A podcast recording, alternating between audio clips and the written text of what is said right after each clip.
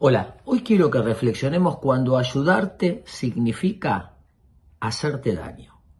Muchas veces la protección, la sobreprotección, implica que el otro no desarrolle su capacidad de volar.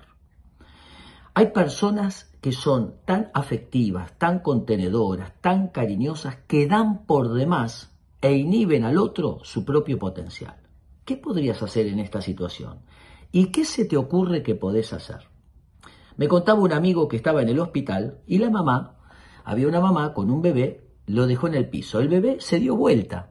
Inmediatamente la mamá lo iba a tomar para ponerlo y, este compañero le dijo, déjelo señora, déjelo. Y el bebé volvió a darse vuelta y a gatear. Sonrió y la mamá también. A veces no hay que resolver los problemas a los demás rápidamente. A veces hay que esperar. La frustración muchas veces no es mala. Permite desarrollar piel de rinoceronte y pensamiento creativo. ¿Y qué se te ocurre que podrías hacer en este caso? Inténtalo. Espero que le sirva.